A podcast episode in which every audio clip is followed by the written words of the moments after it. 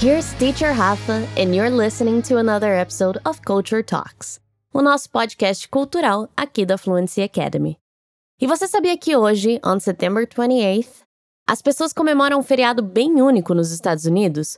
Pois é, hoje é o National Ask a Stupid Question Day, ou o Dia Nacional do Faça uma Pergunta Estúpida. Mas como se comemora e o que é esse Ask a Stupid Question Day? Eu vou te responder tudo isso logo após te fazer uma pergunta nada estúpida. Você já se matriculou no nosso curso completo de inglês? Porque hoje é o último dia das nossas matrículas abertas e se não for hoje é só na próxima turma, hein? Então não perde tempo e corre pro link que tá aqui na descrição desse episódio. Vai, vai lá que eu te espero.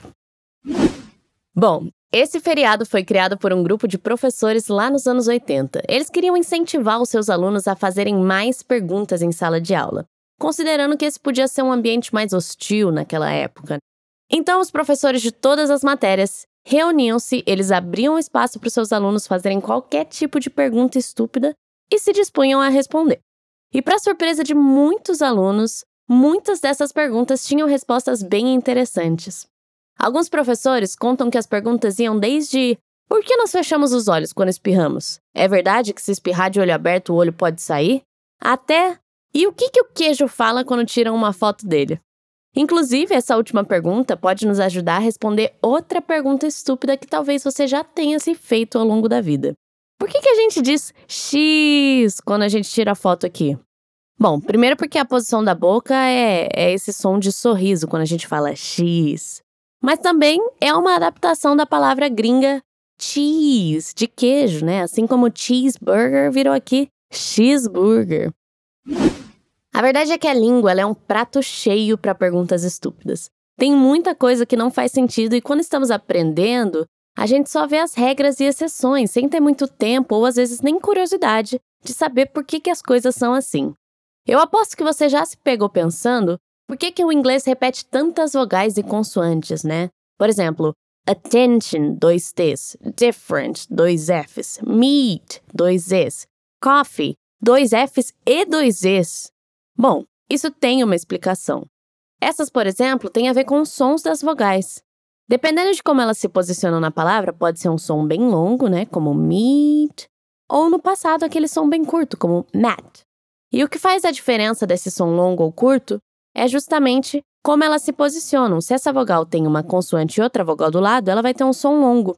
Então, se different não tivesse dois Fs, a gente teria que dizer different.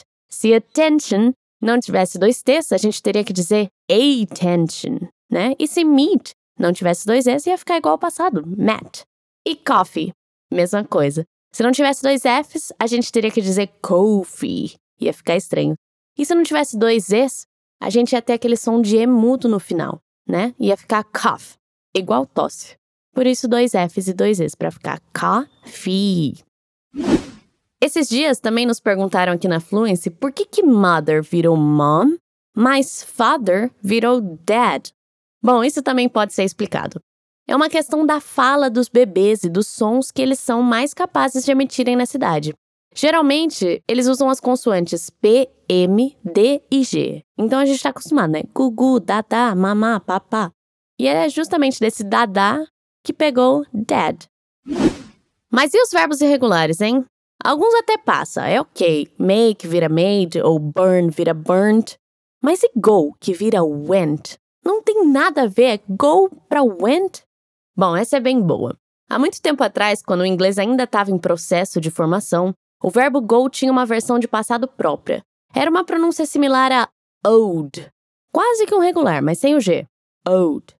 No entanto, existia um outro verbo na época que era o verbo went, que significava seguir em frente, deixar algo para trás. E a sua forma de passado era justamente went. As pessoas na época elas achavam desconfortável usar o old e passaram gradativamente a substituir esse passado por went.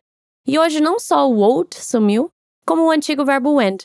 Então hoje a gente usa o go no presente, mas o went no passado. Curioso, né? Fala sério, linguística é ou não é demais? Esse podcast já tá me lembrando por que, eu escolhi meu curso. Bem, mas a tradição pegou mesmo. Muitas escolas mantêm o Ask a Stupid Question Day sempre no final do mês de setembro. Alguns jornais já contaram que a moda também pegou na Inglaterra e até na Índia. E eu queria muito ver essa moda pegar por aqui. Eu ia adorar ter na minha escola.